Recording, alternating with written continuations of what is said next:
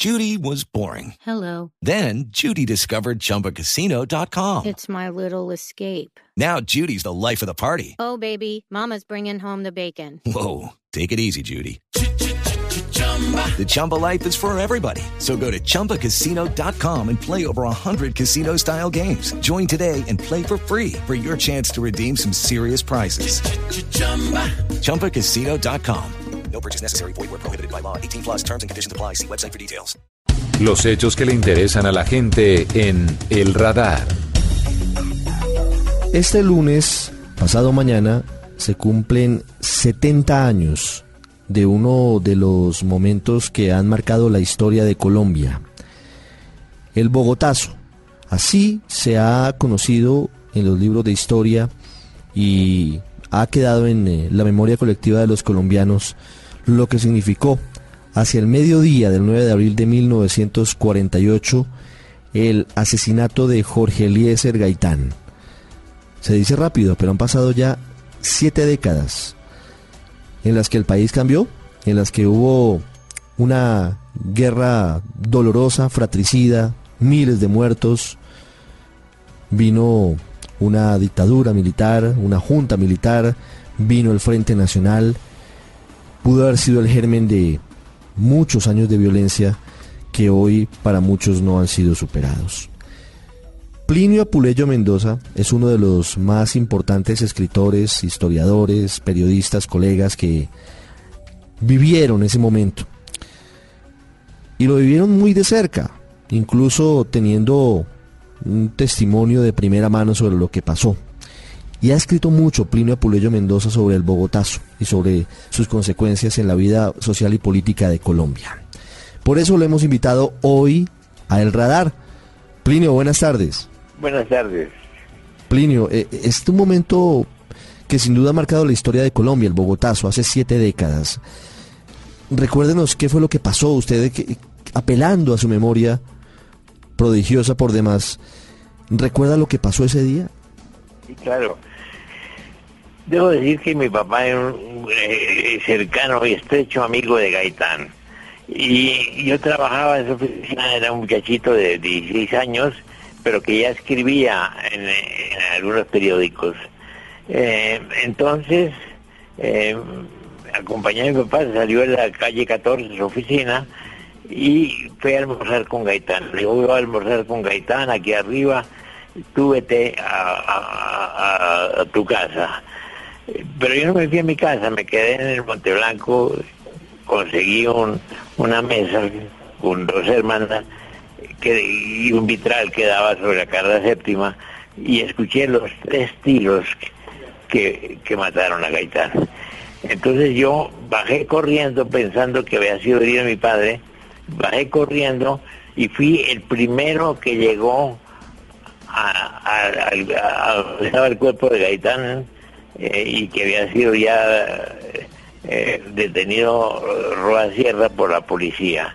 Entonces, recuerdo que además es la primera vez que vi mi nombre en un periódico en el tiempo, eh, fue de redactores que me conocían porque iban mucho a la oficina de mi padre y que aparecí yo como el primer eh, testigo de o, o- el, o el- el- el primer colombiano que había acercado al sitio donde se encontraba la- el, el, cadáver del cuerpo de Gaitán. Eh, No había muerto, murió media hora después, pero me impresionó mucho.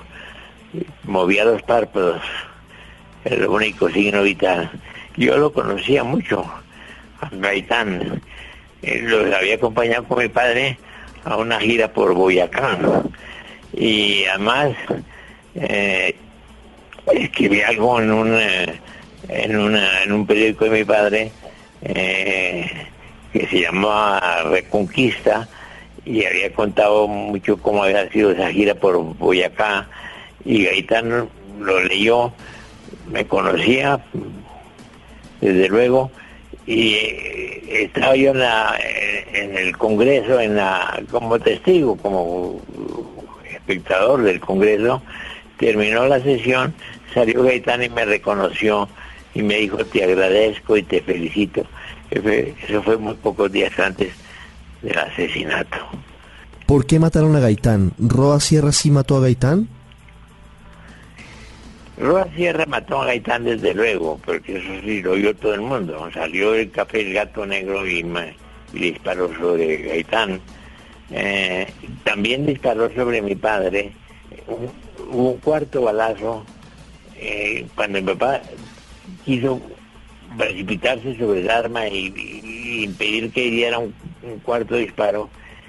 Roa Sierra levantó el, el revólver, disparó rápidamente sobre mi padre, pero solamente le afectó el sombrero. Ese sombrero lo guardamos mucho tiempo. El cuarto balazo de Roba Sierra. Pero en realidad eh, Roba Sierra no era sino uh, un agente de un detectivismo ultraconservador dirigido por Potes siempre fue el ejemplo para nosotros del asesino. Y lo más sorprendente del caso es que hace cuatro meses en mi correo recibí un mensaje de un, personaje que me que resultó, me, confesó que su padre era amigo de Potes, que estaba muy compadecido por la, la suerte de Potes, que se ha vuelto muy pobre, muy acosado, muy enfermo, y que antes de morir Potes le había dicho, yo me arrepiento porque tuve mucho que ver con el asesinato de Gaitán. Eso siempre lo he recordado yo. Y además mi padre eh, reconoció también a Potes. Y Pablo Emilio Potes, siendo un hombre de extrema, del conservatismo extremo que, sí. tenemos entendido, organizó eh, los primeros grupos de pájaros en algunas zonas del país. Y, en, el valle. Sí, en el valle. Sí, tuvo. Eh, él actuó de manera eh, individual, es decir, porque decidió... lo que pasa es que era mismo que pasó con otros personajes, los chulavitas, gente que, que estaban en la policía, gente que está en el detectivismo, eh, queriendo cumplir una tarea en favor del conservatismo. Eh, y, y fue uno de esos personajes, definitivo. Entonces, ellos organizaron el asesinato Gaitán, pero de luego Ospina Pérez no, no, no sabía nada de eso, y por eso se fue un gobierno de coalición que duró unos pocos meses, Espina no, no aceptó, no quiso renunciar, pero no tuvo inconveniente en proponer que podemos hacer un gobierno de coalición para pacificar este país, etcétera. Plinio Apuleyo Mendoza en el radar en Blue Radio. Muchísimas gracias por estos minutos. Gracias a ustedes. Muchas gracias.